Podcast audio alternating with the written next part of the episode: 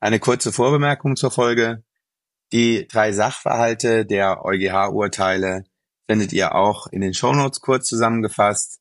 Das heißt, wer die Sachverhalte nicht kennt, sollte sie sich vorher kurz durchlesen. Viel Spaß beim Hören. Es ist bei der WM-Vergabe alles mit rechten Dingen zugegangen. Dass ich als deutsche Sportlerin vor ein deutsches Gericht kam. Ich wollte nur fragen, wie viele Fehlentscheidungen eigentlich erlaubt sind, weil wenn es 15 sind, hast du noch eine frei. Da muss man aufpassen mit dem, was man sagt, was man schreibt und wie man das rüberbringt. Antwort drei Fragen zu Katar und dann ist das Interview beendet. Ich möchte vielleicht in diesem Zusammenhang mal daran erinnern, an Artikel 1 des Grundgesetzes. Die Würde des Menschen ist unantastbar.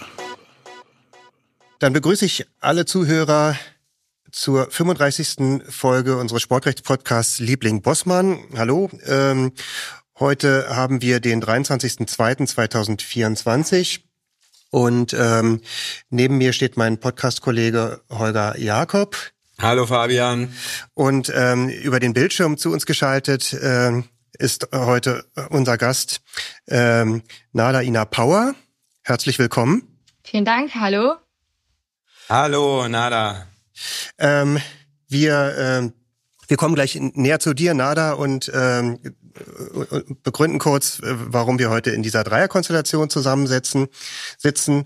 Ähm, einleitend, äh, worum geht es in unserer Folge? Wir haben uns äh, vor allem drei EuGH-Urteile aus dem vergangenen Jahr vorgenommen, ähm, nämlich die Entscheidungen des EuGH zu ISU, zur Super League ähm, und zu, zum Thema Homegrown Players. Ähm, das lasse ich jetzt erstmal stichwortartig so stehen. Äh, wir kommen ja im Detail zu den Entscheidungen, äh, zu den zugrunde liegenden Sachverhalten und was da drin steckt.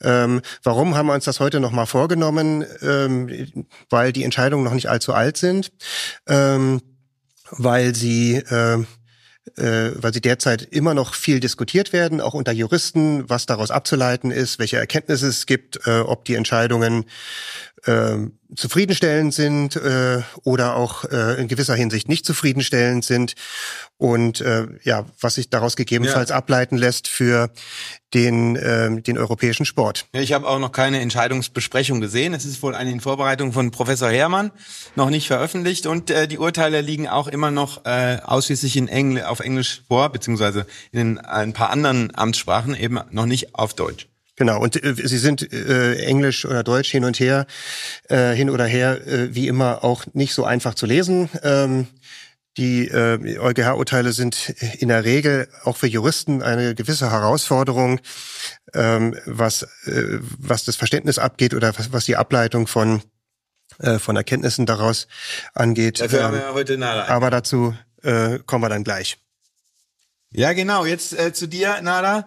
Ähm, du bist Langstreckenläuferin, ähm, leistungsmäßig, schon äh, äh, sehr, sehr lange und äh, hast die deutsche und österreichische Staatsbürgerschaft, hast dich entschieden, äh, bei internationalen Wettkämpfen wie Österreich an den Start zu gehen.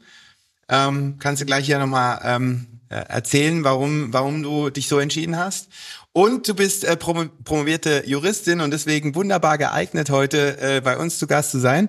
Ähm, du bist am renommierten ähm, Max-Planck-Institut in München und äh, machst da gerade deine Habilitation. Ähm, jetzt würde mich natürlich noch interessieren, was ist das Thema deiner Habil? Und ähm, nochmal zum Sport vielleicht die Frage, was war eigentlich dein größter sportlicher Erfolg für, für dich selbst? Ja, vielen Dank für die Einladung. Ich freue mich riesig, bei euch im Podcast zu sein.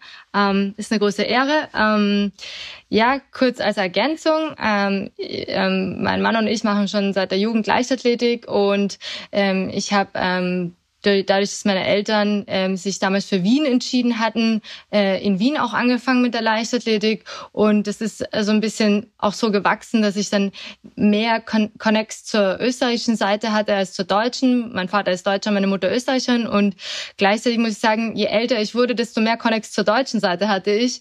Und desto mehr trainiere ich mit den deutschen Mädels oder habe mit den deutschen Mädels trainiert. Und ähm, bin ähm, oft mit dem DLV auf Trainingslager gewesen. Also der DLV ist schon ein ziemlich toller Verband und ich habe da auch richtig viel profitiert. Ähm, vor allem dann, als ich schon eine etwas ältere Athletin war, von der Erfahrung, die man damit bekommt. Ähm, im Vergleich zu Österreich. Trotzdem muss ich sagen, wir haben ja international immer drei Startplätze pro Disziplin. Das heißt, über 1500, 5000, 10.000, es gibt pro Nation äh, drei Startplätze. Wenn ich jetzt ein Land mit acht Millionen Einwohnern habe, ähm, im Vergleich zu einem Land mit 80 Millionen Einwohnern ist allein wettbewerbstechnisch, statistisch gesehen, die Chance deutlich höher, ähm, für das kleinere Land an den Start zu kommen. Und von daher ähm, habe ich das dann auch mit dem Connex so belassen und habe mich Das nicht wird ja auch vielleicht nochmal relevant später, genau diese, Genau. diese äh, dieser Punkt. Exaktamente. Und äh, Richard ist ähm, deutscher Leichtathlet und war das immer schon und ähm, ist schon mehrfach für den DLV an den Start gegangen. Ähm, genau, also ich habe mit beiden Verbänden recht, recht viel zu tun, recht viele Einblicke natürlich auch durch Richards äh, etwas professionalisiertere Seite, weil ich äh, mein ganzes lang, Leben lang semi-professionell das gemacht habe, weil sonst wäre ich, glaube ich, nicht da, wo ich jetzt gerade bin, ähm, wenn man komplett im Sport bleibt. Und von daher ähm, meine Sportkarriere jetzt nicht die, die allergrößten Highlights. Ich habe insgesamt vier oder fünf EM-Teilnahmen und ähm, definitiv das Highlight aus meiner sportlicher Sicht war die Europameisterschaft 2018 in Berlin im Olympiastadion, wo das gesamte Stadion komplett gepackt voll ist, was für die Leichtathletik selten vorkommt. Es ist einfach eine mega geniale Stimmung gewesen und Gänsehaut-Feeling, das Heimatstadion so voll zu erleben, gerade im Ja. Berliner Olympiastadion. Das ist schon richtig toll.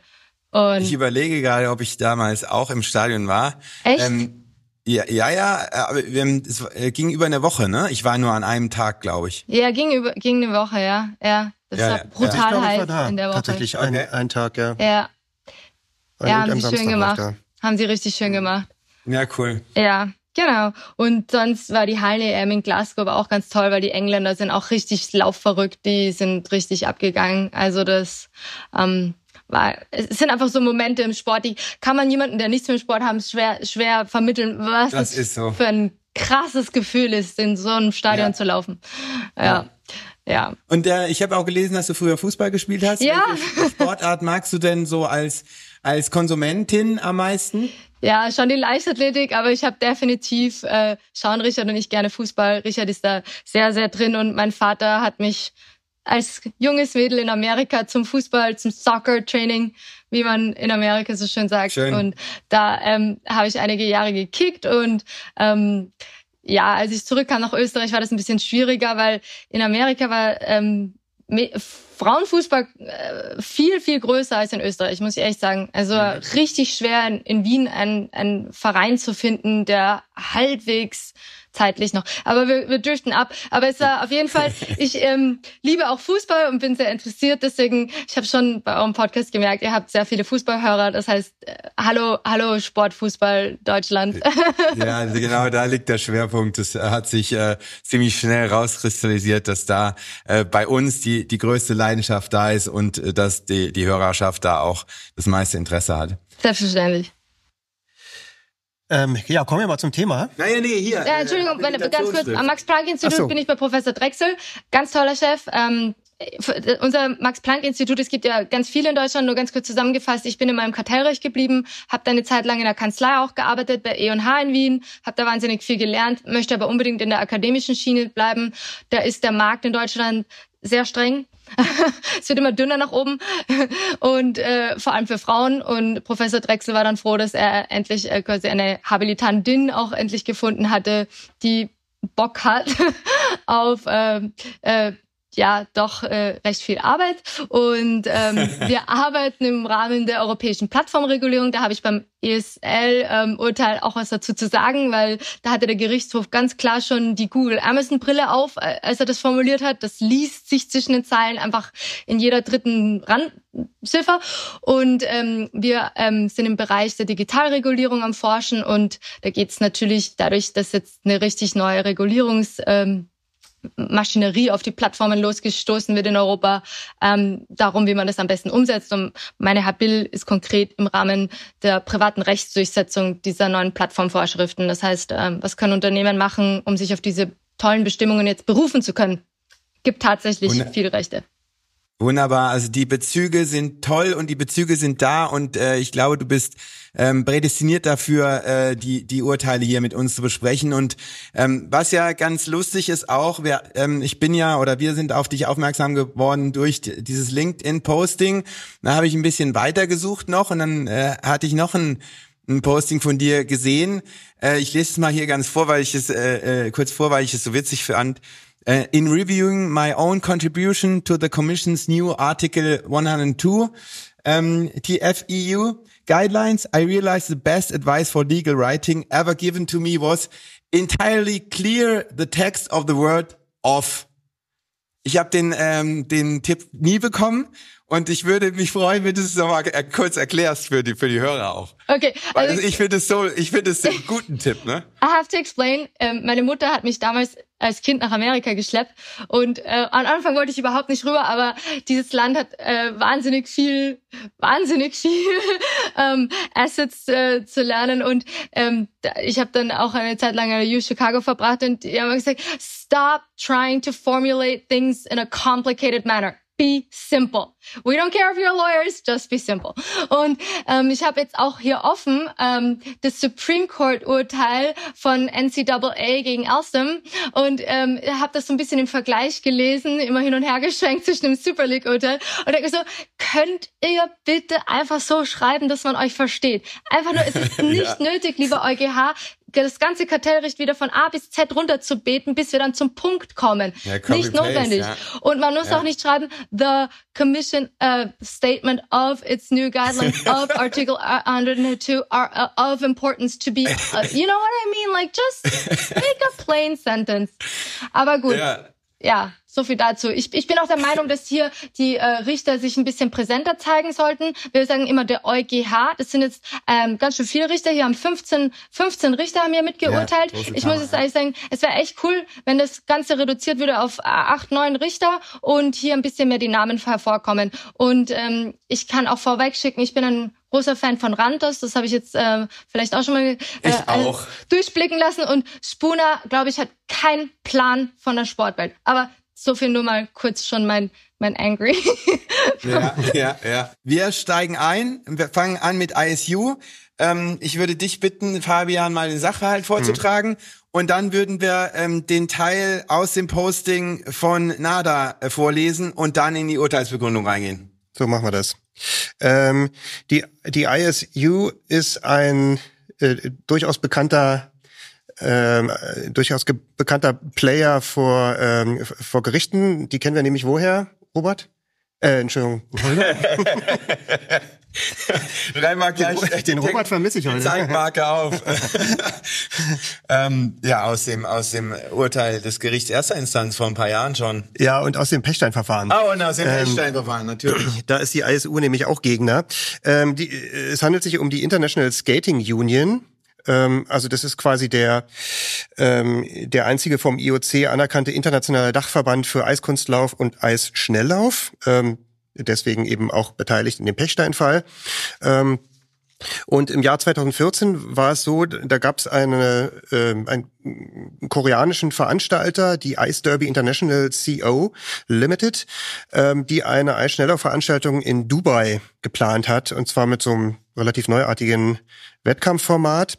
Ähm, und, ähm, und diese Veranstaltung war von der von der ISU nicht genehmigt worden, weil sich die ISU eben, wir kennen das äh, aus dem Super League-Verfahren, äh, da sind zu UEFA und FIFA äh, in ihren Statuten solche Veranstaltungen, ähm, die, die nicht in den ISU-Kalender fallen, die nicht official sind, ähm, nicht genehmigt oder damit, damit ein Problem hat. Ähm, und ähm, es gab aber zwar insbesondere zwei niederländische als Schnelllaufprofis, äh, Marc Jan Hendrik Teutert und Nils Kersthold.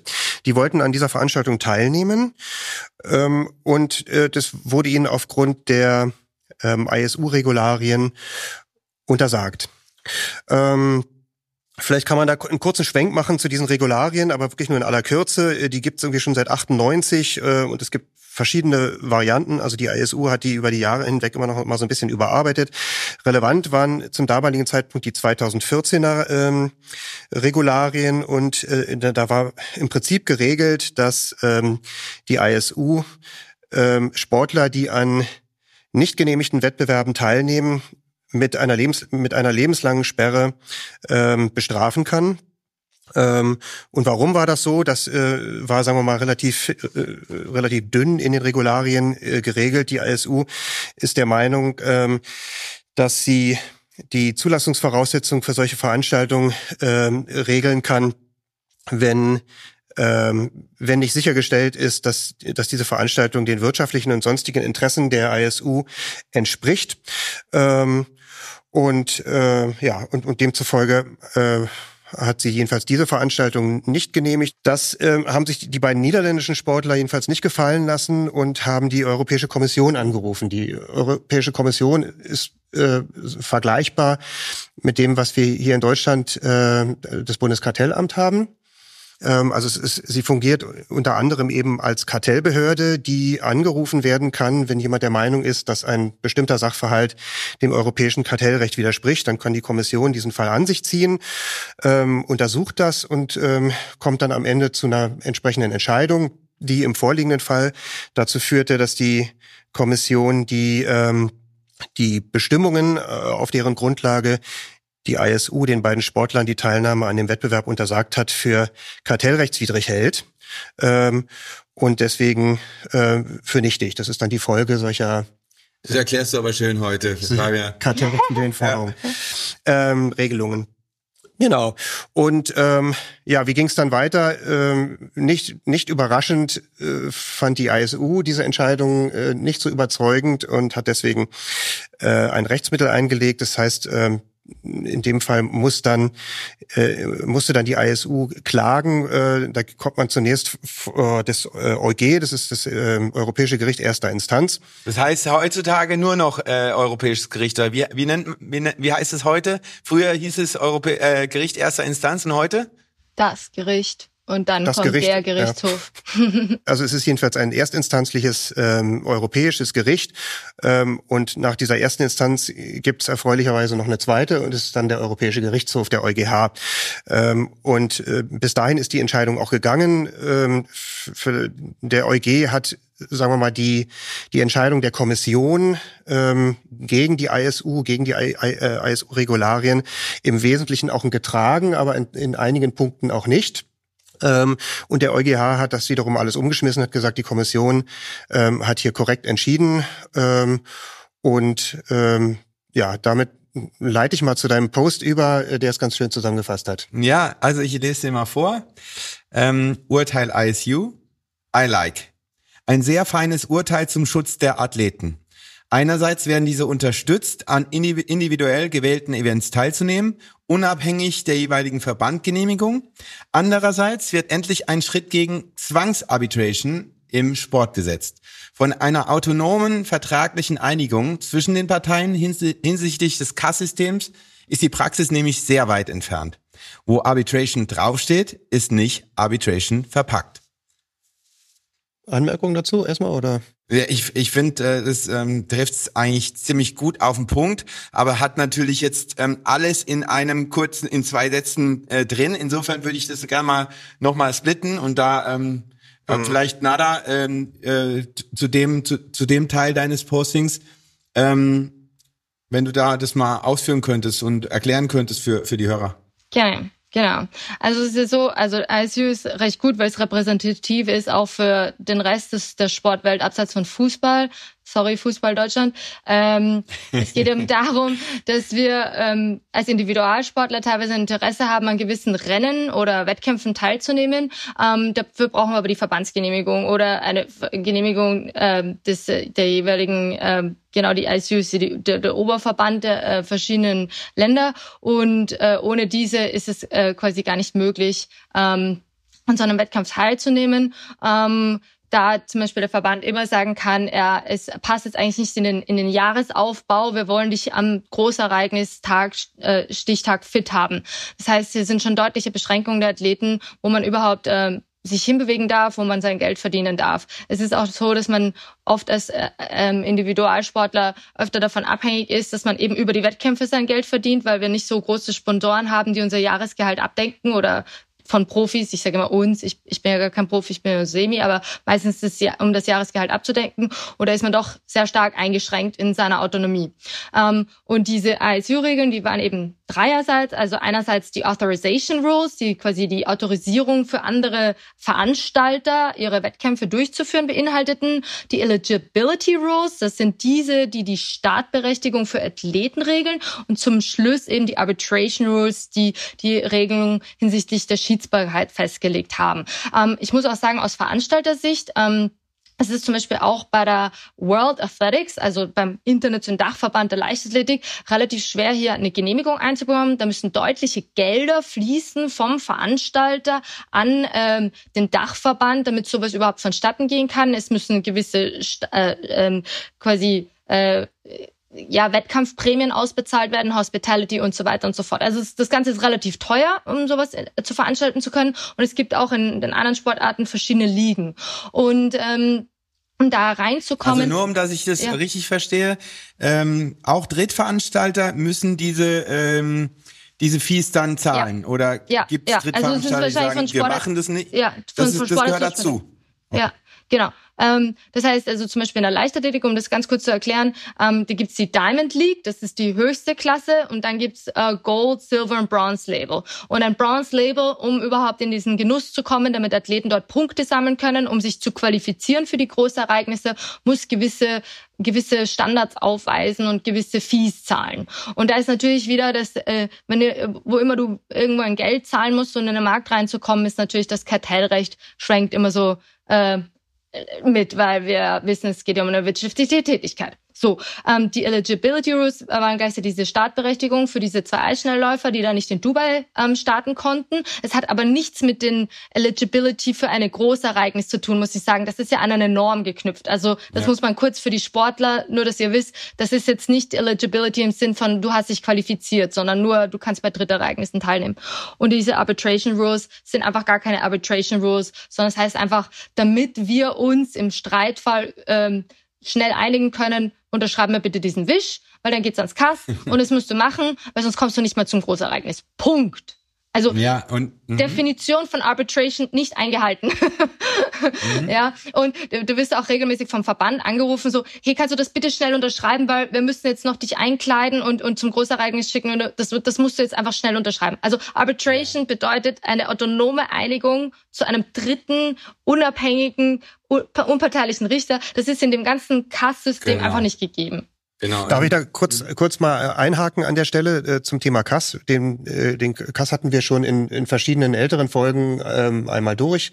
Ähm, das wissen wahrscheinlich die meisten, was das was das ist. Das Problem, was viele mit dem Kass haben, und das spielt dann tatsächlich auch eben eine Rolle in der ISU-Entscheidung, ähm, ist, dass man äh, also zum einen mehr oder weniger zwangsweise in diesen in diesen Rechtsweg gedrückt wird, weil man nämlich ähm, um an Veranstaltungen teilnehmen zu können, äh, verpflichtet ist, äh, so eine Arbitration Rule äh, zu unterschreiben oder sich der zu unterwerfen. Das heißt, es ist nicht, nicht unbedingt freiwillig. Darüber kann man natürlich diskutieren. Ähm, und zum anderen ähm, gibt es eben immer wieder ähm, ja, Bedenken einmal gegen die Unabhängig Unabhängigkeit der Richter, äh, weil dann natürlich, natürlich dann eine gewisse Verbandsnähe da ist und da sind eben teilweise auch Richter, die da entscheiden, die an anderer Stelle äh, eben auch irgendwo äh, im Zusammenhang mit äh, mit dem Verbandsrecht irgendwie schon was zu tun hatten. Und äh, man muss auch sagen, dass der professionelle Sport natürlich ein über, überschaubarer Kreis an an Personen ist, ähm, so dass sich da viele eben auch kennen, weshalb da eben immer so ein bisschen der ähm, äh, ja der, der der Zweifel der Unabhängigkeit drüber steht. Ähm, und dann gibt's eben noch die äh, die Regularien äh, dieses Schiedsgerichtsverfahrens, ähm, insbesondere eben auch im Hinblick auf die Besetzung auf deren Besetzung, äh, wo es auch eben immer Zweifel daran gibt, äh, ob da wirklich sich ein unabhängiges, überparteiliches Gericht zusammensetzt. Das sind im Prinzip so die Kritikpunkte ähm, an dieser Sport, Sportgerichtsbarkeit. Ähm, das nur als kleiner Einschub. Also sowohl die Kommission als auch ähm, der, der Instanzenzug bis hin zum EuGH haben sich dann eben mit der Frage beschäftigt, äh, ob, ob hier überhaupt äh, das europäische Kartellrecht eine Rolle spielt. Ähm, äh, aber das ist jetzt, sagen wir mal, wenig überraschend, dass die, ähm, dass alle Beteiligten der Auffassung sind, äh, dass eben der Bereich des Sports äh, vom europäischen Kartellrecht nicht ausgenommen ist, nur weil es sich um äh, um Sport dreht, sondern dass der dass der Sport und dazu gehören eben die Regularien eben auch eine eine wirtschaftliche Auswirkung hat ähm, auf die auf die Beteiligten, auf die Verbände, auf die Sportler, in diesem Fall hier eben auch auf private Veranstalter, äh, die von dieser Entscheidung ja auch betroffen sind. Ähm, und insofern ähm, das, das Kartellrecht seine Anwendung findet. Nothing new. Ja. Ähm, so, der zweite Punkt ist, ähm, dass sich äh, die, die jeweiligen Spruchkörper angeschaut haben, ob denn ähm, die Entscheidung, ähm, die, die Sportler, äh, den Sportlern, die die Teilnahme an diesen Veranstaltungen zu verwehren, sie be beziehungsweise sie dann äh, gegebenenfalls mit Sanktionen zu belegen, ob die mit dem äh, europäischen Wettbewerbsrecht vereinbar ist. Ähm, und da äh, kam schlussendlich der, der EuGH, aber auch schon vorher die Kommission zu dem klaren Ergebnis, dass das nicht der Fall ist, ähm, weil die Entscheidungsgrundlage, die zwar, die zwar grundsätzlich, das erkennen auch alle an, ähm, erstmal einem ähm, einem Verband auch äh, zugesprochen wird. Also ähm, niemand sagt, dass ähm, dass ein Verband nicht in der nicht berechtigt sein darf, ähm, zu regeln, äh, ob und unter welchen Bedingungen die ihr angeschlossenen Sportler an Konkurrenzveranstaltungen teilnehmen dürfen. Das ist nicht der Punkt. Ähm, das sagt auch der EuGH. Das das kann man durchaus regeln. Aber wenn man das regelt, dann muss man das so transparent und so diskriminierungsfrei ähm, regeln, dass im Prinzip anhand der äh, der Bestimmungen, der, der zugrunde liegenden Regularien ähm, für die Betroffenen vorhersehbar ist, äh, wann sie wo starten dürfen und wann nicht. Das ist es, was man unter anderem eben auch vielen Verbandsregularien vorwirft, dass sie so intransparent und so allgemein formuliert sind, dass eigentlich ähm, der, der Verband im Prinzip einen wahnsinnig großen Spielraum hat, eine Entscheidung zu treffen, die ihm günstig ist. Das ist der eine Punkt. Der zweite Punkt ist, ähm, in diesen Regularien äh, der ISU tauchte unter anderem auf, dass der, ähm, dass der Verband zum Zwecke seiner äh, seiner wirtschaftlichen Interessen ähm, eine, eine Teilnahme an solchen Veranstaltungen untersagen darf. Ähm, da äh, hat das Urteil auch klargestellt, äh, dass natürlich ein Verband auch aus wirtschaftlichen Gründen ähm, solche Regelungen treffen darf. Ähm, aber dann muss, das, dann muss klar sein, wen diese wirtschaftlichen Regelungen eigentlich begünstigen. Also es darf dann nicht nur der Verband an sich sein, sondern es muss schon klar sein, wie dann äh, die Wirtschaftlichkeit ähm, den, den Belangen des Sports in diesem Verbandsbereich dann insbesondere zugutekommt. Und das lässt sich aus den Regularien eben auch nicht entnehmen. Das heißt, ähm, also da zieht man, sieht man einen großen Strich durch und sagt, so könnt ihr das nicht machen, liebe Verbände. Der, äh, der letzte Punkt ist, und das spielte eben auch eine Rolle bei der Beurteilung, die, ähm, äh, ja, sag mal, die, die Rechtsmittel, ähm, die dann den, den Betroffenen, und das ist ja in dem, ist in dem Fall hier nicht nur die beiden Sportler, sondern es sind natürlich auch noch mittelbar äh, dann die jeweils privaten Ausrichter, die ja diese Veranstaltung nicht durchführen könnten. Also Dubai wurde damals abgesagt, weil die aufgrund der, äh, der ISU-Regularien dann überhaupt keine Profisportler bekommen ha haben. Ähm, weil diese, die, diese Rechtsmittelmöglichkeiten eben auf den Schiedsgerichtsweg beschränkt sind. Und ähm, äh, und, und, und, und dann die dadurch quasi dieses, ich sag mal, Unrecht ähm, in Form der, ähm, der, der kartellrechtswidrigen Regularien noch manifestieren. Ähm, und demzufolge hat der EuGH klargestellt, wie übrigens die Kommission auch schon, wenn ihr schon, äh, liebe Verbände, ähm, eure Sportler der äh, Schiedsgerichtsbarkeit unterwerft, dann müsst ihr ihnen aber die Gelegenheit geben, im Nachgang ähm, diese Entscheidung auch noch durch die ordentlichen Gerichte überprüfen zu lassen. Es geht im Wesentlichen kartellrechtlich um die Frage, ähm, ob wir es hier mit einer bezweckten oder bewirkten Wettbewerbsbeschränkung ähm, zu tun haben. Nur ganz, ganz kurz, very basic. Ähm, die bezweckten sind sozusagen diese schwerwiegenden Wettbewerbsbeschränkungen, die ganz, ganz in ganz äh, eigentlich fast nicht äh, zu rechtfertigen sind und diese bewirkten Wettbewerbsbeschränkungen, wo nur auf die Effekte für den Markt äh, abgestellt wird, die kann man eventuell mit legitimen äh, Interessenkollisionen noch sage ich jetzt mal, rechtfertigen. Ähm, jetzt hat äh, der EuGH Gott sei Dank erkannt, dass äh, durch diese, diese Marktzutrittsbarriere, die hier besteht, dass jetzt ein, ein Dritter einen Verband sich immer wenden muss und der in in dieser konkreten Konstellation ja einen deutlichen Interessenkonflikt hat, weil eventuell ähm, Kontrolle abgegeben wird an Drittveranstalter, dass da im Gegenteil durch diese Marktzutrittsschranke klar eine bezweckte Wettbewerbs äh, Beschränkung vorliegt, sozusagen ein sogenanntes, das hast du in einer anderen Folge schon mal erklärt, Hardcore-Kartell. Ähm, wo man eben durch diese, diese, dieser Abschluss, äh, dieses Beschluss dieser Unternehmensvereinigung jetzt gar nicht mehr in den Markt reinkommen kann. Ähm, das heißt, er hat auch gesagt, es gilt sowohl für diese Autorisierung der Wettkampfgenehmigung durch andere ähm, ähm, Veranstalter als auch für diese Startberechtigung für die Athleten. Beides ist von dieser bezweckten starken Wettbewerbsbeschränkung umfasst.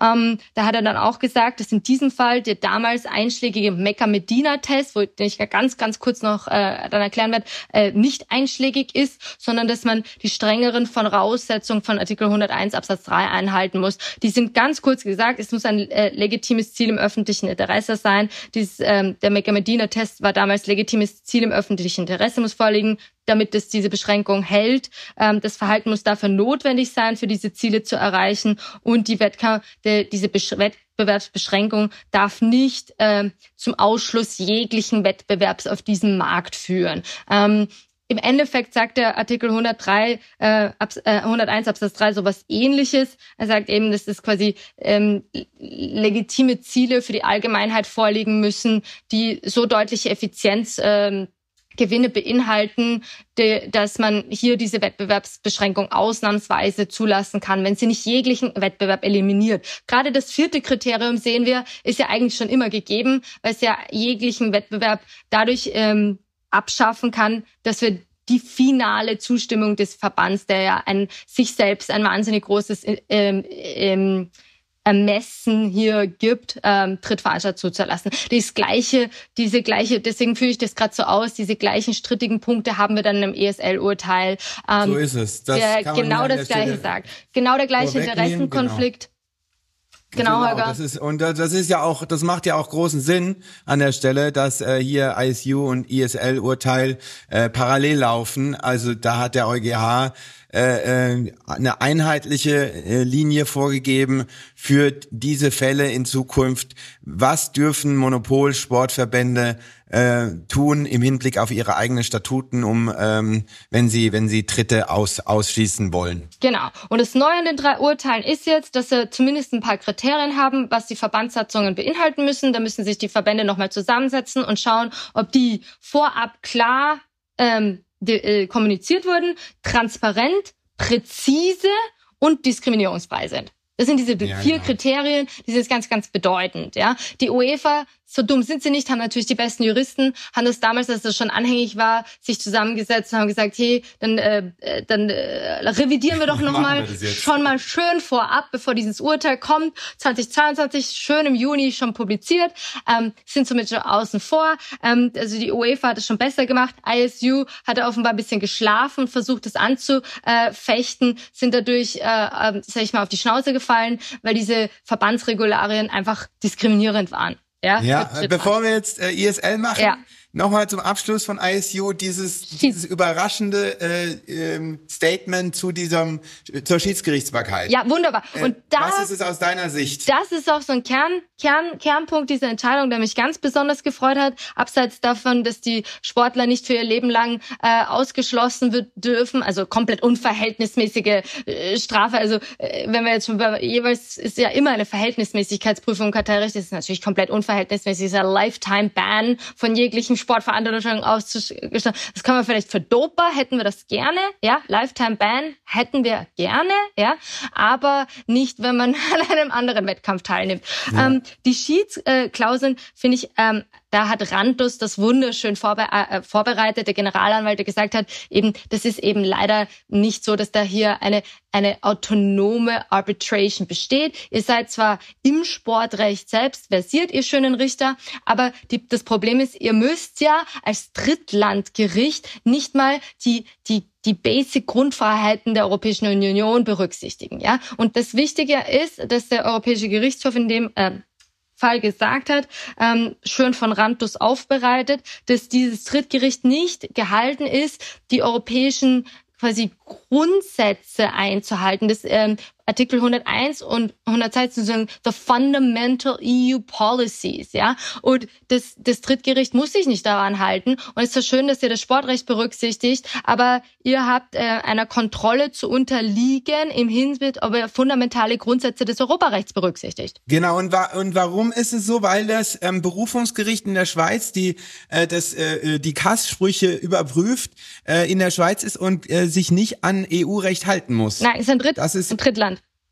Oder Drittland, ja. Ja, ja. Also es ist definitiv ähm, das, das, das Schweizer, Schweizer oberste Gericht, ähm, das quasi nicht daran gehalten ist, äh, sich an die äh, äh, europäischen Gru Rechtsgrundsätze, allgemeinen Rechtsgrundsätze, also Public Policy, Fundamental äh, EU Public Policy. Und dazu gehört das Kartellrecht, aber natürlich auch die Grundfreiheiten, auf das wir im dritten ja, Urteil ja, noch zu sprechen kommen. Äh, genau, und, und ähm, also ich finde äh, die Feststellung ja richtig, nur die, die Konsequenz ist halt äh, dann auch wieder ein Problem, weil man dann wieder vor nationalen Gerichten ist, die sich unter Umständen mit äh, Sportsachverhalten äh, äh, nicht, nicht so gut und die Sportverbandsstatuten äh, nicht so gut kennen und da vielleicht ähm, nicht die beste Entscheidung treffen. Genau, Aber deswegen natürlich müssen wir das System reformieren und äh, genau. andere Gerichte haben, äh, nicht in Form einer, einer Schiedsgerichtsbarkeit, die der Schweiz hockt, sondern vielleicht etwas neutralere Gerichte. Ähm, äh, das können auch durchaus mehrere sein, weil es ist auch so, dass es wahnsinnig langsam entschieden wird. Und was Randus auch ganz toll gesagt hat, ist, dass er gesagt hat, Entschuldigung, eine Sportkarriere ist relativ kurz. Wir hatten 2014 die Beschwerde dieser zwei Eiskating, ähm, die sind ja schon längst in Pension. Wir haben jetzt das EuGH-Urteil. Also wir müssen uns eigentlich zehnmal schneller entscheiden. Das ist viel zu langsam. Eine einstweilige Verfügung musst du sowieso wieder beim, beim anderen. Und dann, und dann hat die ICU vorgebracht, naja, die Sportler hätten sich doch an die Europäische Kommission wenden können und es wäre auch noch eine Remedy gewesen. Da, da hat mhm. der Gerichtshof wunderbar erkannt, nein, Artikel 7 der Verfahrensordnung im Kartellrecht sagt nämlich, die Europäische Europäische Kommission kann eine Beschwerde aufgreifen, muss es aber nicht. Mhm. Das ist im Endeffekt wird das wieder zurück, äh, der Ball zurückgespielt an die Sportler. Na, wenn ihr da nicht durchdringt, dann probiert es auch auf einem anderen Weg. Ja, tut mir ja. leid, aber der Sport, der, der ist wie Plattformmärkte. Das funktioniert alles ein bisschen schneller. Ja. Eine, ich glaube, ein weiterer Einwand war, ähm, dass ja dem Sportler unbenommen bleibt, nach der Entscheidung noch Schadensersatz zu verlangen. Genau, wunderbar. Ähm, Ganz toll. Oh, Bringt dir und, richtig äh, viel ja, wir wissen ja, wie das im Fall Pechstein, wie, wie kompliziert es ist äh, und wie, wie lange das dauert. Äh, und auch da hat der EuGH richtigerweise darauf hingewiesen, dass es ja nichts daran ändert, dass man trotzdem ähm, einem Sportler ähm, den, den kompletten Instanzenzug verwehrt. Exactly. Und ja. außerdem interessiert euch als Sportler Schadenersatz relativ wenig. Du willst die Medaille umgehängt haben hm. bei dem Großereignis, wo du da warst. Ob das, also Geld macht es einfach nicht wett. Punkt. Ja, ja. Ähm, weißt du zufällig, ob es da ähm, irgendwo Bemühungen gibt, um dieses Reform, äh, um, um diese Reform anzustoßen? Gibt es da Forschungstätigkeit äh, irgendwo? Hast du da Einblick? Steckt leider komplett in den Kinderschuhen. Also das ist wirklich so, dass das, ähm, das ist sehr stark von dieser Verbandsmacht und von den Verbandsmächten getragen. Athleten trauen sich ja sehr selten gegen die eigenen Verbände zu motzen, weil im Endeffekt bist du bei der Nominierung zum Großereignis immer von der verbandsrechtlichen Vorschlag, die ein wahnsinnig großes Ermessen haben, abhängig. Ja, also als Athlet wirst du nicht hergehen und sagen, dieses ganze System, das stinkt schon zum Himmel hoch, weil im Endeffekt äh, lehnst du dich damit sehr weit aus dem Fenster gegen deinen eigenen Verband ähm, und äh, das wirst du nicht tun, solange du in deiner Sportkarriere steckst, weil du willst mit dem Verband ein gutes, ein gutes Verhältnis haben. Du willst, ja. dass er dich nominiert funktioniert. Du willst, dass der Verband dich unterstützt mit äh, Trainingsmaßnahmen. Du willst keinen Streit aufbrechen. Man muss ja auch sagen, dass diese ganzen Streitereien, die, die lenken ja vom Training ab. Ja, wir, wir haben einen ganz anderen Fokus hier. Wir wollen nicht herumstreiten über etwas, das lange dauert. Das, das ist eine große Belastung. Das heißt, es müsste eigentlich jemand hergehen. Äh, wirklich Juristen müssen das machen. Ja, die Sportler da unter die Arme greifen und die müssten auch wirklich leider neutral sein. Also das kann, also das müssen Leute, die, die mit dem Sport versiert sind, sein, aber die dürfen weder eine Assoziation zu den Verbänden haben, noch zu diesem Kass, ähm, diesem Kasssystem, Ja. wie es derzeit Ja. besteht. Ja, das Ja, heißt, da also, müsste eine und da- Initiative gestartet werden. Genau, genau. Und, und äh, das wird ja, da kommt ja langsam Bewegung rein. Also Athleten für Deutschland ist ein äh, Verband, der sich ganz stark dafür einsetzt. Das ganze System aufzubrechen müsste tatsächlich aber eine Initiative von der Europäischen Kommission oder Ja. ähm, also es funktioniert leider nicht über Athletenvertreterfunktionen. Erstens mal die Athletenvertreter sind noch Athleten, das heißt, sie sind eigentlich noch selber im Wettkampfgeschehen drin. Ähm, du sollst dich auch nicht mit solchen Streitigkeiten zu viel auseinandersetzen, weil es einfach Zeit und Ressourcen vom Training nimmt.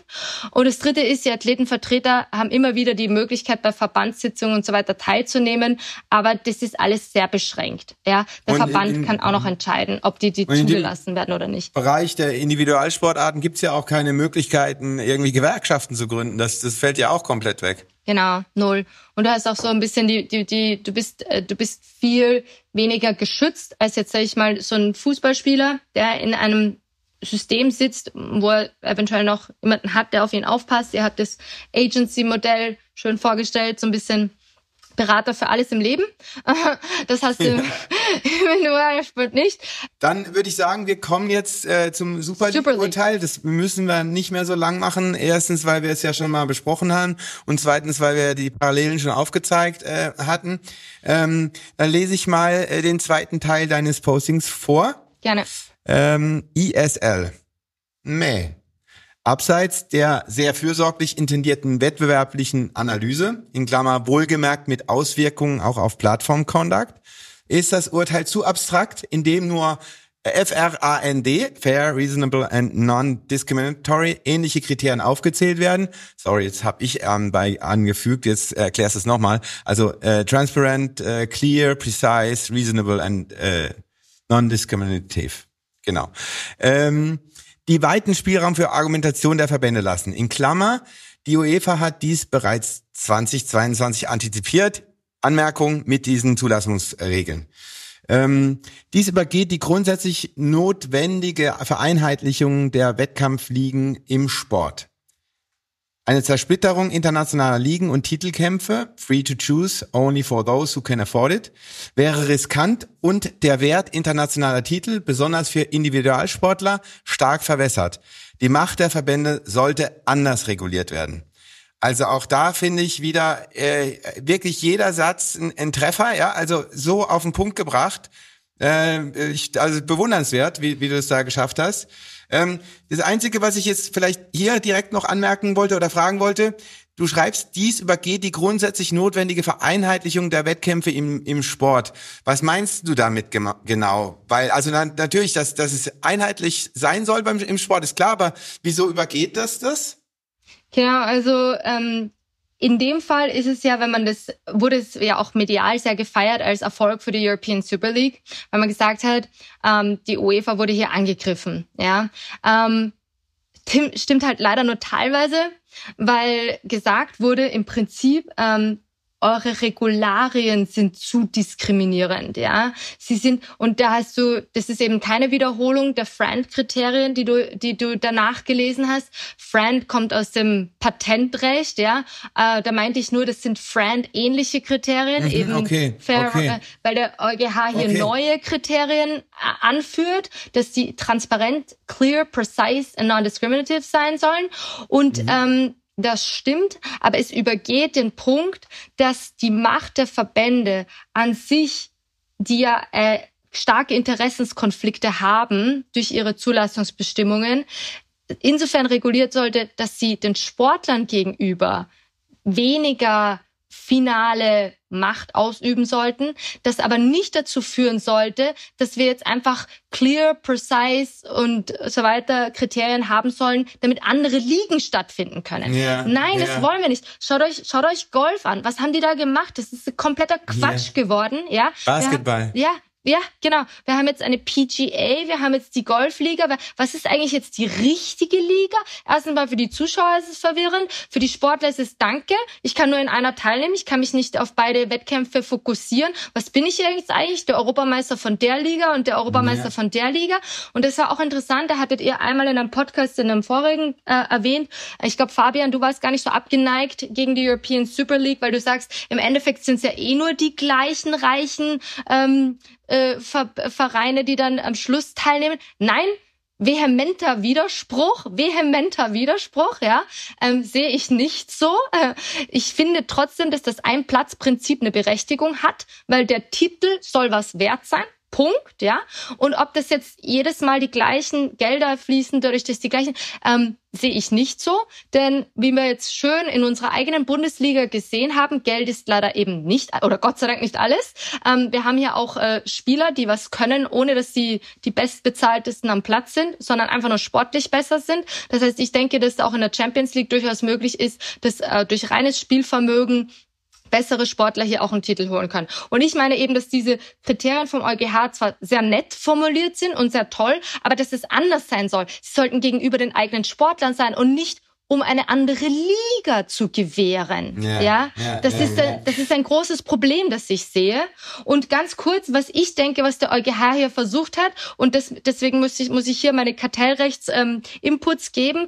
Äh, der EuGH ist gerade dermaßen beschäftigt mit äh, der Plattformregulierung, dass er schon diese Brille aufsetzt und eigentlich hier Google und Amazon als Adressaten sieht und da schon Kriterien der Marktöffnung formuliert, die auch in anderen Bereichen gelten, während der Sport ganz spezifische Charakteristika hat, die so eigen sind, Artikel 165, auf die auch Rantus verweist und die eigentlich nicht in dieses Schema passen. Ja? Und Rantus äh, macht das ganz wunderschön, indem er sagt, das ist eine eigene Charakteristika, der, der, warum eben manchmal der Markt nicht geöffnet werden soll für Drittanbieter.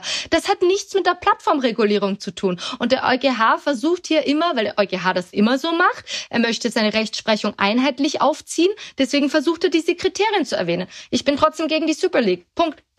in der Tat gehöre ich zu denen, die diesem diesen konkurrierenden Sportmodellen oder oder Wettbewerbsmodellen ähm, eher äh, freizügig offen gegenüberstehen, weil ich mich dann schon frage, ähm, äh, wie du bei, bei der also zunehmenden Internationalisierung des, des Sportgeschehens, bei der zunehmenden auch Professionalisierung ähm, des internationalen Sports, ähm, also in, in Europa wird, wird schon lange nicht mehr nur Fußball gespielt durch Europäer, ähm, sondern da gibt's ganz, ganz viele weltweite Einflüsse.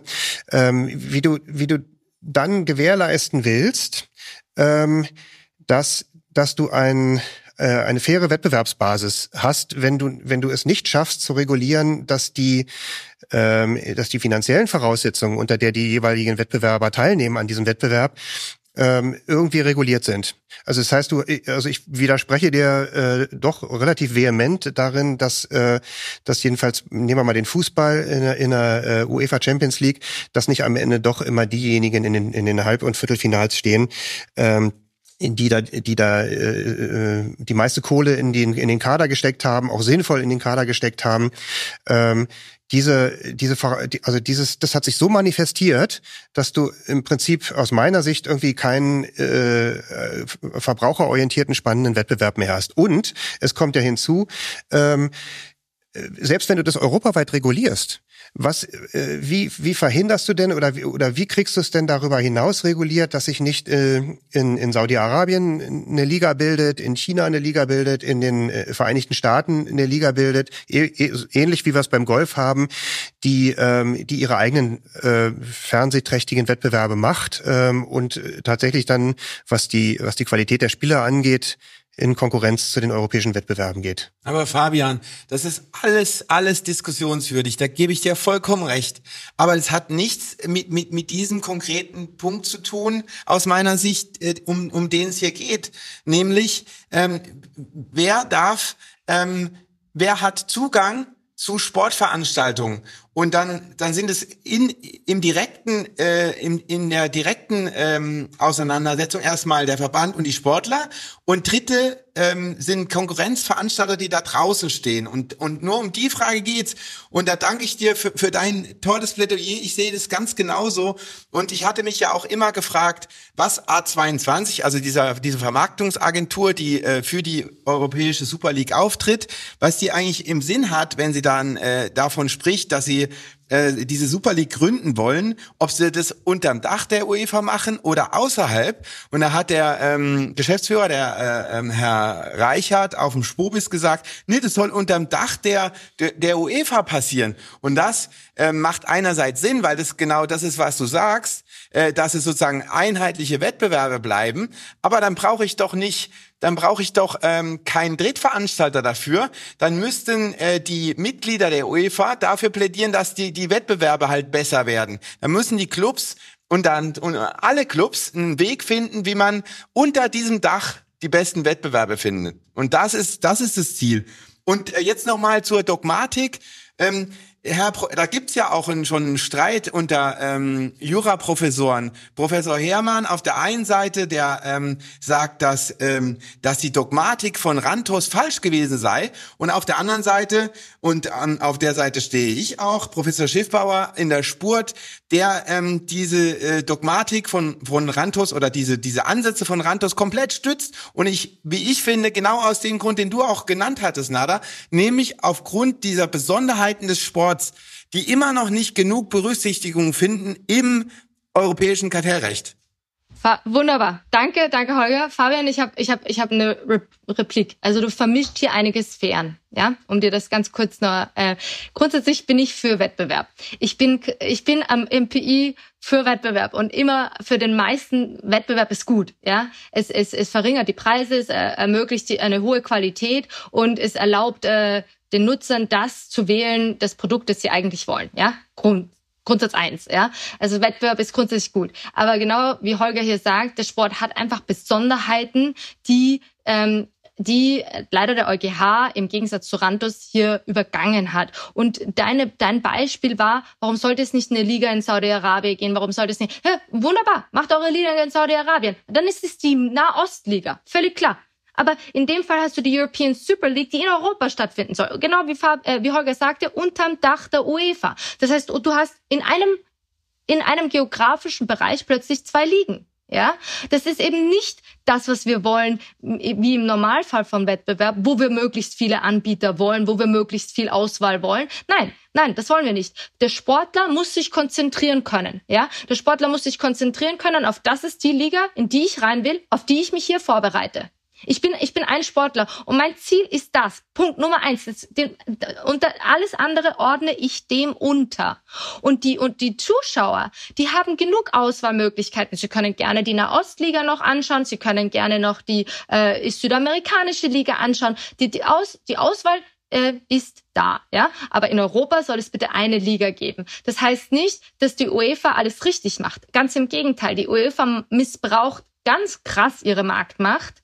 Aber hier müssen andere, andere Kriterien gelten als Wettbewerb durch einen anderen Anbieter. Es gibt andere ja. Arten, den Wettbewerb einzuschränken. Es gibt andere Arten, den Wettbewerb in, in, gewisser Form aufzubrechen und hier Sportlern mehr Möglichkeiten zu gewähren. Ja, wir haben das mhm. jetzt gesehen, dass Artikel 102, der die Marktmissbrauchskontrolle ähm, beinhaltet, auf Plattformmärkten leider auf Sand gelaufen ist. Die Remedies sind zu langsam, die Plattformen werden einfach nur zu einer gewissen Zahlung herangebeten und es funktioniert leider leider nicht. Ja, was hat die Europäische Kommission gemacht? Regulierung vorgeschlagen. Ja, vielleicht ist es Zeit, die UEFA einer gewissen äh, neutralen Regulierung zu unterwerfen. Vielleicht müssten wir eine, eine, eine, eine andere Form der Kontrolle hier, die noch über dem Wettbewerbsrecht noch drüber steht, weil der Sport eben diese Besonderheiten ja. hat, dass du nicht sagen kannst, UK, wir wollen mehr Wettbewerb. In UK ist es ja genauso passiert genau. jetzt. Ja, ich, ähm, na dann nur, nur vielleicht kurz dazu, ich, ich, oder, und auch Holger, ich verstehe euch ja, ich verstehe diesen Ansatz. Ich glaube nur, ähm, dass er ähm, äh, naja, naiv will ich jetzt nicht sagen, aber, aber er ist, ähm, ich, ich glaube, er entspricht einfach nicht den Gegebenheiten. Und, ja. äh, und wenn sich, wenn sich das alles so schön regulieren lässt, wie ihr euch das vorstellt, ist es ja fein. Nur, ähm, ich glaube jetzt, also eine Wettbewerbsgleichheit in Europa, ähm, wie, wie, wie stelle ich denn die her, wenn ich mit der Premier League ein Modell habe, was sowieso im Prinzip schon sein, sein, sein eigener Wettbewerb ist? Äh, also im Prinzip so, so eine Art äh, äh, NFL in, ähm, in Europa zu werden droht. Ähm, wie, wie, wie ist denn in dem Zusammenhang dann äh, zu verstehen, dass vielleicht die UEFA möglicherweise, ich unterstelle das jetzt einfach mal so ein bisschen liebäugelt damit, finanzkräftige Clubs aus ähm, ähm, aus der arabischen Region vielleicht die Gelegenheit zu geben, auch mal an der Champions League teilzunehmen.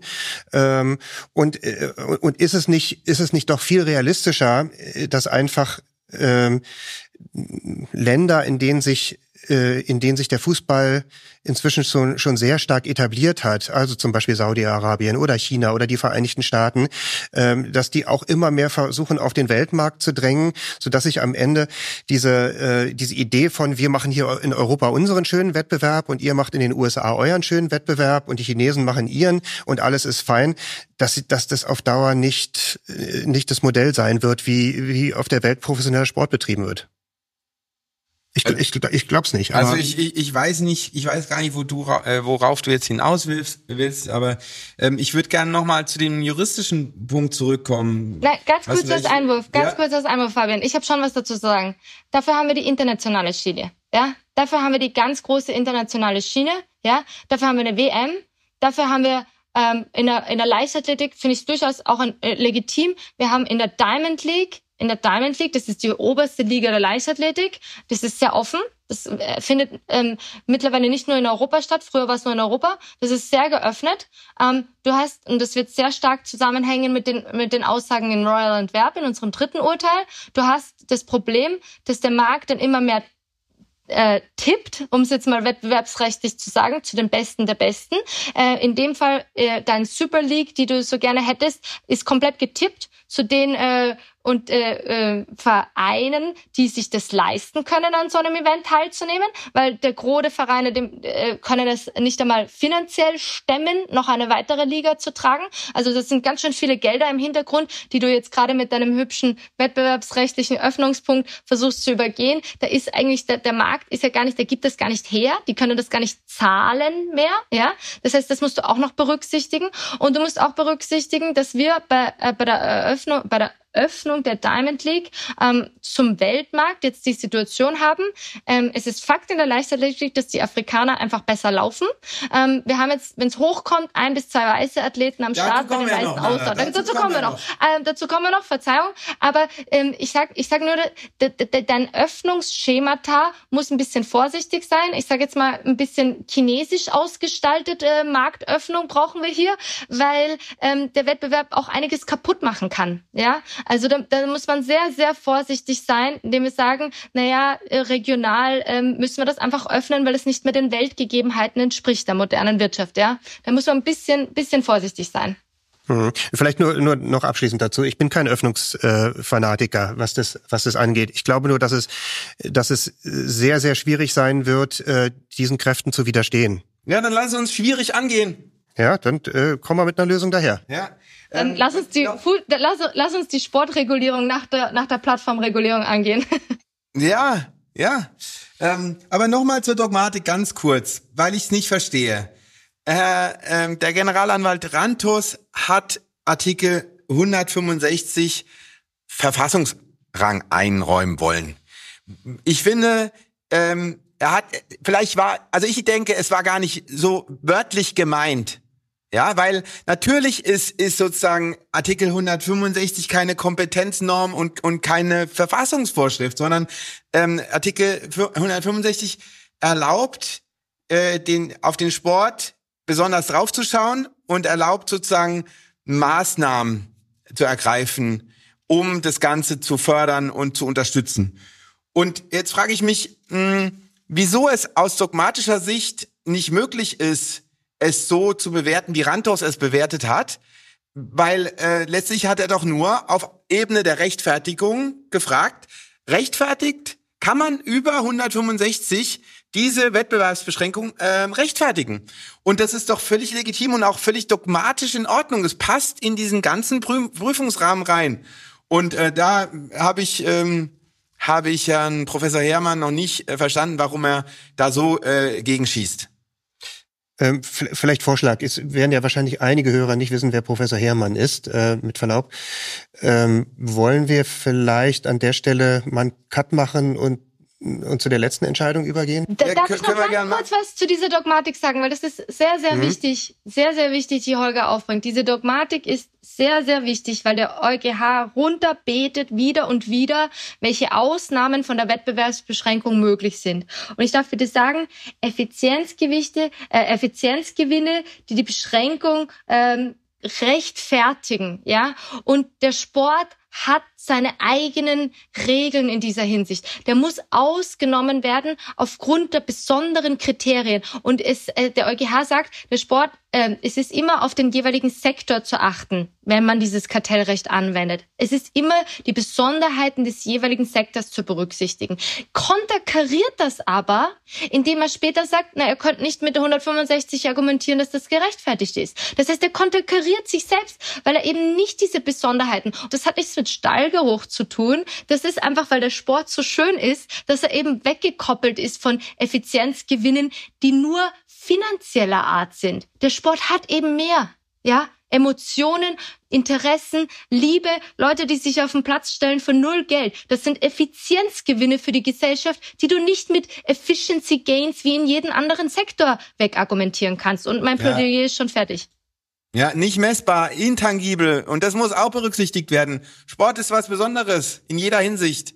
Und äh, da hat ja der EuGH auch ähm, äh, das, das sozusagen hervorgehoben, auch ähm, die, also nicht nur soziale und gesellschaftliche Bedeutung, sondern auch diese diese Chancengleichheit, die im Sport gegeben sein muss. Und das ist äh, vielleicht abschließend aus, äh, für mich die die größte Hoffnung, dass dass dieser Punkt Competitive Balance da ähm, drin ist und ähm, und sozusagen auch berücksichtigt werden muss. Und ähm, die UEFA ähm, hat jetzt auch sozusagen in ihr Buch geschrieben bekommen, dass sie sich selbst auch an diese ganzen Kriterien halten soll, dass sie äh, solidarische Umverteilungsmaßnahmen einführen muss, um diese Chancengleichheit wieder äh, zu fördern. Und, und, und das ist sozusagen mein, mein, äh, mein Fazit aus dem ESL-Urteil. Genau, und am Schluss möchte ich noch ganz kurz sagen, was wir jetzt noch ein bisschen übergangen haben beim ESL. Ähm, es ging auch ein bisschen über diese, um, um die weiteren finanziellen Rechte, die hier vermarktet worden sind. Da war der EuGH zu Recht, und das ist das Positive dieses Urteils, ähm, etwas gnädiger, indem er gesagt hat, naja, hier sehen wir schon die Effizienzgewichte. Und da ist, da ist Fabian, da ist der Punkt Wettbewerb gut, ja, da ist der Punkt weil da geht es um, um Geld im engsten Sinne des Geldes, ja, da geht es ja. um die Broadcasting Rights, da geht es um die Frage der finanziellen. Und da ist es gut, dass die UEFA so stark ist als, als, als quasi Dominant Seller, ja, der ja für seine Athleten die besten Konditionen einem Drittanbieter gegenüber heraushandelt. Da hat der EuGH erkannt, das ist gut, dass wir hier aus einer Quelle kaufen, ja, ein Anbieter, ein starkes marktdominantes Unternehmen kann durchaus äh, viele Effizienzgewinne haben, dadurch, dass wir das Image der UEFA haben, dass wir eine hohe Qualität haben, dass auch bei den Broadcasting Rights auch alle Spiele gezeigt werden haben. Deswegen bin ich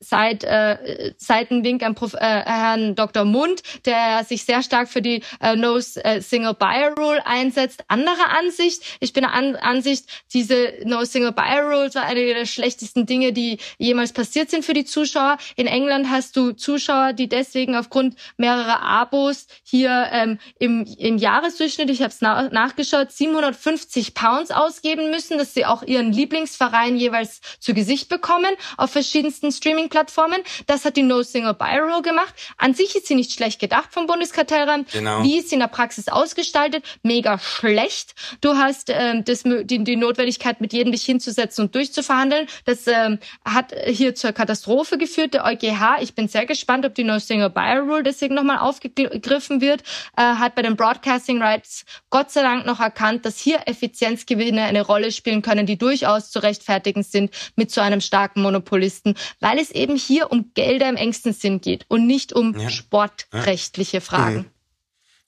Okay, dann lass uns doch mal weitergehen. Ja. Nur eine Sache noch. Ich, ich glaube, ne, ja, äh, äh, ja es, es, von, von der anderen Seite nochmal ja. noch mal vielleicht betrachtet, ähm, weil ich ja diese ganzen, also dieses ganze Spannungsfeld natürlich sehe, ähm, was jetzt, was jetzt eintritt, äh, wenn ja, wenn sich, wenn sich ordentliche Gerichte ähm, mit den mit den Besonderheiten des Sports auseinandersetzen müssen, die sie in vielleicht in weiten Teilen nicht ganz nachvollziehen können, insbesondere wenn es nicht nur um Fußball geht, sondern eben auch noch um diverse andere Sportarten, die aber von den Entscheidungen dann eben auch betroffen sind. Ähm, ich glaube nur, ich glaube nur, das ist natürlich so weit gekommen überhaupt, weil äh, der Sport bei allen hehren äh, Ideen äh, und, und Ansätzen, die er hatte, sich weitestgehend selbst zu regulieren, äh, eben an der Stelle versagt hat, die ähm, ja, handwerklich gute Arbeit zu machen und, und, und sein, sein Regelwerk so aufzustellen, ähm, dass es eben nicht dazu führt, ähm, dass, äh, dass die Athleten weitestgehend unmündig sind, zum Beispiel. Sehr Absolut. schön gesagt. De deswegen ja. sind wir jetzt an, an dieser Stelle und natürlich muss Gib, man gucken. Gibt den Athleten mehr Rechte. Ja. Okay, also no, no Single Buyer Rule soll ja fallen bei der nächsten ähm, Aus Medienrechte-Ausschreibung. Mal gucken, äh, wohin das führt. Ähm, jetzt zum letzten Fall sind wir bei Royal Antwerpen und der UEFA Homegrown Player Rule. Und da hast du geschrieben, oh no. Leider suchen sicherlich kluge Juristen nach fairen Regeln, die die Besonderheiten des Sports leider nicht verstehen. Die Argumentation verkennt, dass internationaler Sport äh, im Besonderen Startrechte für nationale Vereine und Verbände ein diskriminierendes Element notwendigerweise inhärent ist. In Klammer, obgleich 400 Äthiopier und Kenianer schneller Marathon laufen als die restliche Welt, können nur drei Athleten pro Land international teilnehmen. Bei 80 Staaten wird die Linie, bei 80 Startern wird die Linie gezogen. Eine Norm, eine begrenzende, eine begrenzte Teilnehmerzahl, eine Ausrichtung auf ein Event, alles diskriminierend ein gewisses Schutzniveau nationaler Nachwuchsarbeit und damit nationaler Athleten vor reinen Legionärsteams ist nicht discriminatory, sondern für ein bestimmtes Level an Fairness notwendig. Eine nachvollziehbare argumentierte Quote national aufgebauter Athleten, wie sie der belgische Verband suchte, ist demnach berechtigt und nicht aufgrund der Personenverkehrsfreiheit europarechtswidrig. Punkt. Sehr schön. Ähm, ja. Fabian sieht Widerspruch. nee, ich, ich ähm, nein, ich, ich kann ich kann das komplett nachvollziehen. Ich, ich werfe nur mal nur mal was ein, was ich ähm, was mir vorhin kurz eingefallen ist und äh, und spiele einfach mal den Bösen an der Stelle. Ähm, die äh, die 400 Äthiopier, die schneller sind als der Rest der Welt und aber äh, logischerweise nicht alle an Wettbewerben teilnehmen können, weil ansonsten ähm, könnte man eben einen, äh, ja, einen sehr punktuierten äh, Landeswettbewerb draus machen. Ähm, auch das ist, äh, finde ich, nachvollziehbar in der Praxis. Aber wenn ich jetzt mal wieder auf den Fußball komme ähm, und, äh, und beispielsweise auf die UEFA Champions League, wird es trotzdem anders gehandhabt, äh, indem zum Beispiel bestimmten äh, bestimmten Nation, Nationalverbänden die Gelegenheit gegeben wird, mehr Teams dahin zu schicken als anderen. Das macht es ja nicht besser. Nee, das macht es überhaupt nicht besser, aber es, aber es passiert trotzdem. Es passiert leider, ja. ja. Das ist ja Europapokal der Landesmeister. so der schönste Wettbewerb, den man sich nur vorstellen kann. Das war, das, das war noch die reine Form. Ja. Ähm, dieser Hinweis nur und dann der andere Hinweis, äh, das ist jetzt ein bisschen böse, aber äh, auf der einen Seite, ich komme hier nochmal wieder mit dem Fußball, ist man in Europa froh darüber, äh, dass man äh, dass da Spieler aus Asien und aus Afrika kommen und äh, unter Schlaglichter setzen in den in den Clubs ähm, und und auch Leistungsträger sind. Ähm, aber irgendwo sagt man dann, also so, so ein paar von euch können kommen, aber der Rest, den, den, für den haben wir hier irgendwie keine, äh, keine Stelle frei. So, ähm, darf ich einhaken? Dann fahrt man nach Hause. Darf ja. ich einhaken? Okay, perfekt, wunderbar. Also genau wie du sagst, es ist durchaus berechtigt, dass wir hier äh, internationale Starter haben, ja? Spricht überhaupt nichts dagegen. Haben wir auch, haben wir mhm. auch in der Leichtathletik, ja? Ähm, macht, Konkurrenz macht stark, Konkurrenz macht gut, ähm, äh, bringt dich dazu, dich aus ein bisschen weiter zu strecken, ja, keine Frage. Aber wenn wir diese nationale Quote, wie sie eben die UEFA auch festgelegt hat, komplett äh, aufheben, dann äh, kann ich dir die Konsequenz sagen. Es ähm, ist relativ schwer, sich international, also ich nehme das Beispiel aus der Leichtathletik jetzt mal äh, und gehe dann auf den Fußball aber noch ein, ähm, sich für diese drei Startplätze zu qualifizieren. Die Norm an sich ist international schon mega hart, also sie werden immer härter, ja. Und wir brauchen hier die die die Notwendigkeit eines gewissen Level Playing Fields, ja. Noch dazu musst du dir berücksichtigen, dass im, Spur, im Fußball ist genug Geld in die Nachwuchsarbeit gesteckt. In anderen Sportarten stellen sich die meisten Trainer nach ihrem Fulltime-Job abends noch hin und trainieren die Kinder, damit sie auch noch äh, die Technik Technik ordentlich können, quasi gratis, also Zero Remuneration, ja. Das müsste man Leute mhm. finden, die das noch weiterhin machen, wenn sie sagen, später haben wir gar keine Chance mehr, dass diese Athleten jemals eingesetzt werden würden, weil es ist viel interessanter für die Fernsehzuseher, die Besten der Besten der Welt zu haben. Und es sind halt leider nicht die Nationalitäten. Pech gehabt, könnt ihr wieder einpacken. Ja?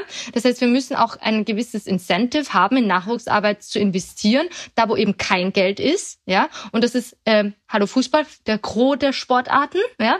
Ähm, da wo eben kein Geld ist, muss genauso ein Incentive gegeben sein, dass eine gewisse Quote nationaler Athleten besteht.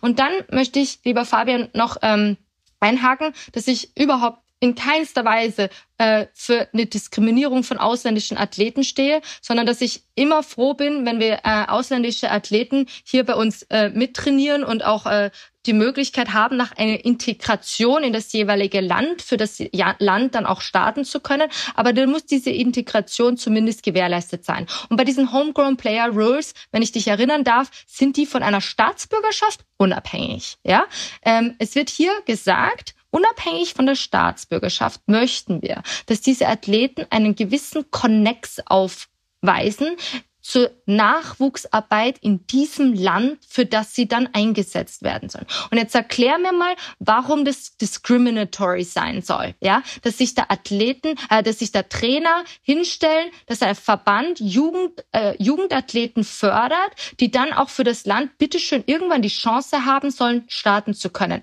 Das soll verwischt werden von Wettbewerb aus dem Ausland. Das sehe ich überhaupt nicht ein. Ja, und auch wenn sie vielleicht nicht die Top of the Top sind, mit Jahr 21, ich bin selber eine Athletin, die erst spät in ihrem Leben gut wurde, weil äh, ich habe Jura studiert, während ich Leichtathletik gemacht habe. Also ich brauche euch, glaube ich, nicht erklären, wie viel Zeit ich am Sportplatz verbringen konnte neben meinem Staatsexamen.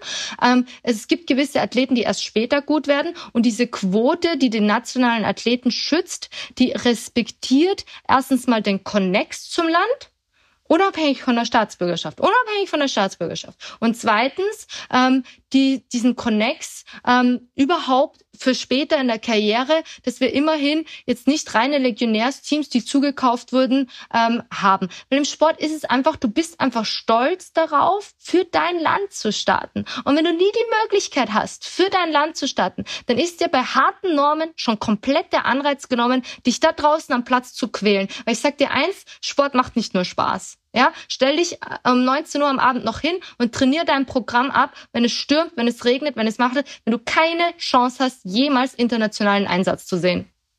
Mhm. Äh, super, super Plädoyer wieder. Vielleicht äh, hier auch äh, kommt eine Podcast-Empfehlung genau zu dem Punkt. Äh, ein Bekannter von uns hat einen neuen Podcast, äh, Tobias Seiler, Platzwahl heißt der. Der hatte seinen Cousin da, der war ähm, Olympiateilnehmer Schwimmen und hat äh, ähm, ist einmal Weltmeister geworden. Ich weiß jetzt gar nicht mehr genau. Kommt in die Shownotes rein. Ähm, Nochmal äh, zum EuGH, wie er äh, das begründet, dass es doch äh, discriminatory ist. Nämlich, er sagt ja, dadurch, dass ähm, es im Jugendfußballbereich ein Transferverbot gibt, ähm, ist, ist sozusagen es eine Beschränkung für ausländische ähm, Fußballer eher gegeben, weil es dazu führt, äh, dass die, dass, dass die, dass die Nachwuchsspieler aus dem eigenen äh, aus dem eigenen Land kommen. Und das ist auch, ich meine, es ist zwar richtig, aber wie du sagst, das ist ähm, ähm, hat eigentlich nichts mit der Staats oder hat nichts mit der Staatsangehörigkeit zu tun, ist ist halt nur eine, eine ein Reflex dieses Transferverbots, ja. Und das muss man berücksichtigen.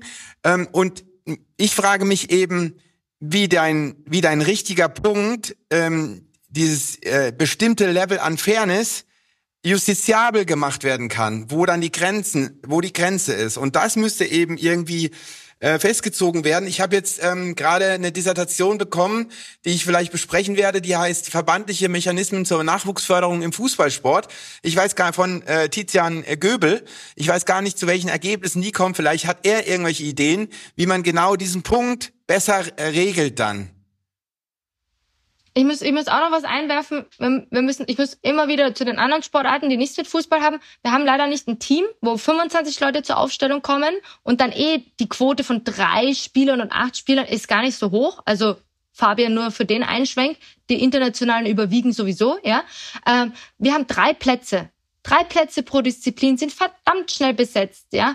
Und wenn wir diese drei Plätze dann äh, zu zwei Dritteln schon mit einem mit mit, mit anderen Sportlern füllen können, dann, dann wäre es doch für die Verbände allein der Förderhalber äh, relativ respektlos zu sagen, na der Dritte darf nicht auch aus dem eigenen Land kommen, ja, weil dann haben wir dann haben wir irgendwann nur noch Legionärsteams im Sport. Dann brauchen wir dann brauchen wir das ganze Konzept von äh, ihr startet für eine Nation nicht mehr. Dann schafft das bitte ab, ja, dann schafft das komplett ab, weil das ist komplett das, das, ich meine, meine Mutter kommt aus der Ethik, die sagt, Patriotismus führt sowieso nur zum Untergang aller Gesellschaften. Aber im Sport hat sie ihre eigene Bedeutung, ja.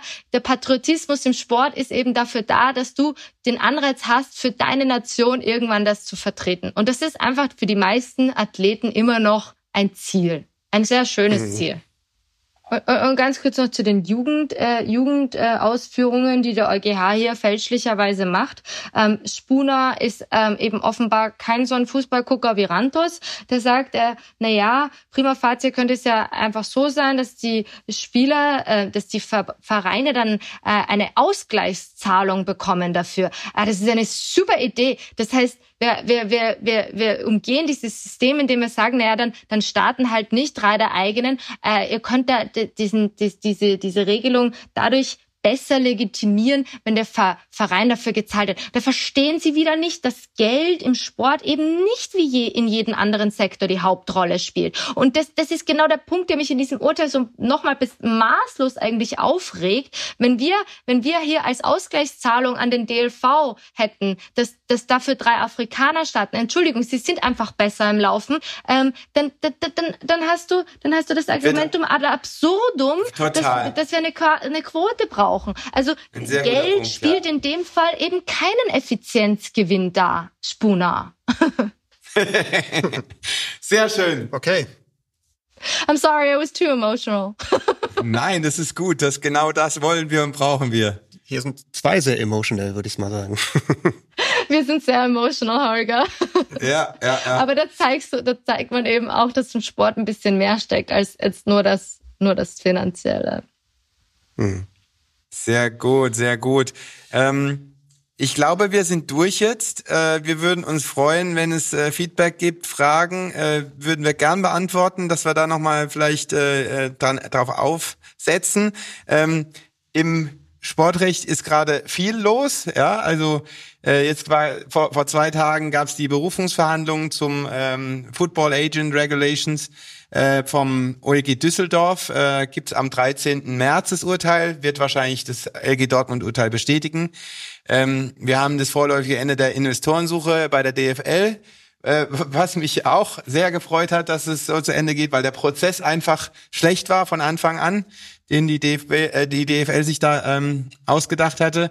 Dann haben wir die äh, Überraschung, dass Tuchel am Ende der Saison Bayern verlassen wird, was auch ähm, äh, vielleicht zu, obwohl die haben sich, äh, glaube ich, geeinigt äh, über eine Auflösung. Dann hatte, äh, hatten wir den Fall Bielica auch nicht besprochen. Da hatte ja ähm, Chris äh, mir persö im persönlichen Gespräch, dass er gesagt, dass er da einen eigenen Blick drauf hat, einen strengeren Blick als das, was sozusagen die ähm, die anderen Arbeitsrechtler, die da zur Wort kam, äh, kamen, vielleicht ähm, ähm, als Ergebnis gefunden hätten. Vielleicht können wir ihn da nochmal äh, fragen dazu. Vielleicht, äh, falls sich einige nicht mehr erinnern, Chris ist äh, Chris, Chris ist äh, neben Robert der vierte Teilnehmer dieses Podcasts hier. Ähm. Ja, es wird Zeit, dass er mal wieder auftaucht, ja, ja. ja, um sich mal wieder in Erinnerung zu rufen. Dann gab es eine Insolvenz in Berlin. Hertha 06 äh, ist ähm, in die Insolvenz gegangen und ähm, das Insolvenzverfahren wurde nicht eröffnet, aus dem Vereinsregister gelöscht. Äh, der Verein ist Vergangenheit. Ähm, wir haben nach dem tragischen Tod von Adam Johnson äh, die Einführung einer Neckguard-Pflicht im, im ähm, Eishockey. Der internationale, ähm, der internationale, der Weltverband IIHF hat die eingeführt. Wo gibt's sie noch nicht? Ne, In der NHL gibt's sie noch nicht, weil da eine Vereinbarung der, zwischen Liga und Spielergewerkschaft erforderlich wäre, die noch nicht da ist. Insofern ähm, Wir haben noch, wir haben noch die blaue Karte eventuell. die blaue Karte. Wir haben Themen ohne Ende. Also Nada, wenn du Zeit hast, demnächst mal nochmal zu kommen, bist herzlich nochmal eingeladen. Und der Ausblick jetzt auf die auf die nächste Folge. Wir haben ähm, Chris Ehrenberg angefragt, Aufsichtsratsmitglied beim Club. Der kommt in die Sendung. Was wir mit dem besprechen werden, wissen wir noch nicht so genau, aber es wird auf jeden Fall interessant. Vielen Dank fürs Reinhören und ähm, bis zum nächsten Mal. Ciao, ciao. Vielen herzlichen Dank und ähm, ja, ich äh, Nada, vielen Dank dir. Vielen Dank an dich, Nada. fand's ganz toll, wie ihr das Du hast den äh, Podcast sehr aufgezogen habt. bereichert. Abspann. Ciao, ciao. ciao, ciao.